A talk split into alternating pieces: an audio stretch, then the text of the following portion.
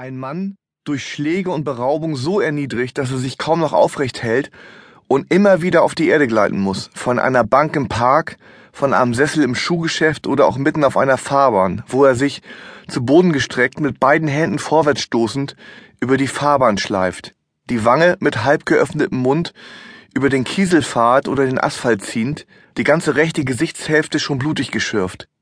Seine Frau hält auf der Straße alle Wagen an, solange das krauchende Wesen die Fahrbahn überquert, bis es zwischen den Leitplanken des Mittelstreifens wie eine erschöpfte Echse mit der Schnauze in den Abfall sinkt, Nahrungsreste von Dosenrändern und Joghurtbechern leckt und sich kindlich zusammenrollt in Dreck, da, wo ich hingehöre. Die Frau muss ihn nun alleine lassen. Sie kann ihn niemals dazu bewegen, mit ihr wieder nach Hause zu kommen. Ganz still, erschüttert und doch einsichtsvoll hilft sie ihm, wartet sie dem Kriechmenschen auf und kehrt immer wieder zu ihm zurück, während er täglich ein Stück weiterkommt, sich erzlangsam seinem Ziel nähert, das hinter den Straßen, den Häusern ihm verheißen, die blauen Berge der großen Deponie. Sie konnte es nie verwinden, damals nicht das letzte Wort gehabt zu haben. Nun sitzen sie noch einmal voreinander, 40 Jahre nach ihrem unversöhnlichen Abschied, beide mit etwas fahrigen Händen, und es sind die Seinen, die sich beschwichtigen auf ihren Unterarm legen und die sie wiederum unversöhnt von ihrem Arm nimmt und ihm zurückgibt, still und mit trauriger Entschlossenheit, die alten Hände, die er wieder zu sich nimmt und mit gekrümmten Fingerkuppen an die Tischkante hängt. Sie sagt, ich habe damals vergessen, dich zu verfluchen. Ich hole es nach. Verdirb. Botschaft eines Kambodschaners an seine Frau, bevor er von den Roten Khmer hingerichtet wurde. Ich liebe dich, aber du wirst es nie erfahren, denn du bist ein Stern und ich bin nur ein Erdenwurm, der zermalmt wird. Denn der Staub ist dunkel und das Schicksal versagt mir den Stolz des tapferen Kämpfers, der, deiner Liebe würdig, untergeht. Als Opfer, als einer, der aus seinem Haus gefangen wurde, bin ich so verschwindend und unbedeutend, dass du mich in der Reihe der Opfer nicht einmal wiedererkennen würdest.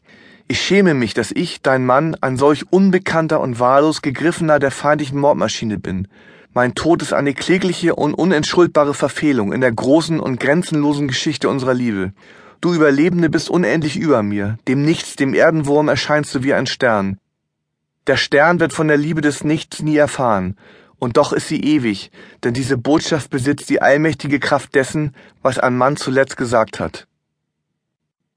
Ein Mann, dem sich die Dinge, die er begehrlich betrachtet, unverzüglich an den Leib kopieren, er steht vor einem Antiquitätenladen. Er ist verliebt in eine zierliche Taschenuhr.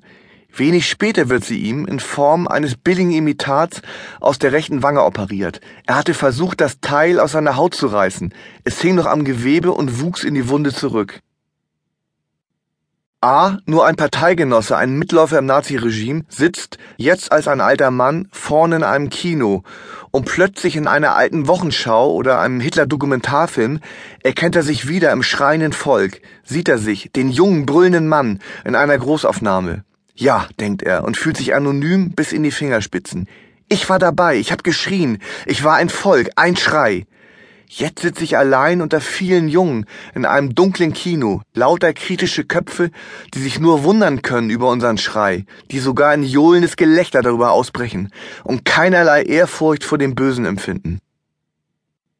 Unvermietetes Zimmer. Im leeren Raum am Fenster mit der Lamellenjalousie steht Franz K.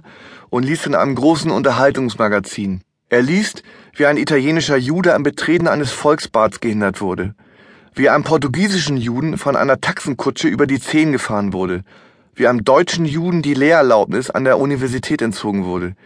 Jedes Mal, wenn er in diesem Unterhaltungsmagazin von der Demütigung eines Juden liest, ist er so betrübt, dass er um eine Elle kleiner und etliche Funde leichter wird, bis er schließlich auf Däumlingsgröße und Strohhalmgewicht geschwunden ist und nicht weiter im Unterhaltungsmagazin von den immer gräulicher werdenden Misshandlungen der Juden lesen kann.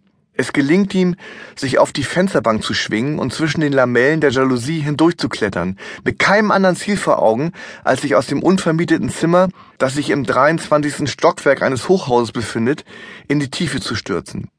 Doch ist er vor Gram und Entsetzen so geschwächt, dass es ihm unmöglich wird, das dicht schließende, sicherheitsverriegelte Fenster zu öffnen. Da er wegen seiner senfkornkleinen Augen aber keine Buchstaben lesen kann, ist es ihm auch nicht möglich, im Zuge der Geschichte bis auf Staubfasergröße hinunterzuschwinden und sich schließlich durch eine Ritze ins Freie zu schleichen. So bleibt er ein klägliches Zwischending, eine halbe Kleinigkeit, eingeklemmt zwischen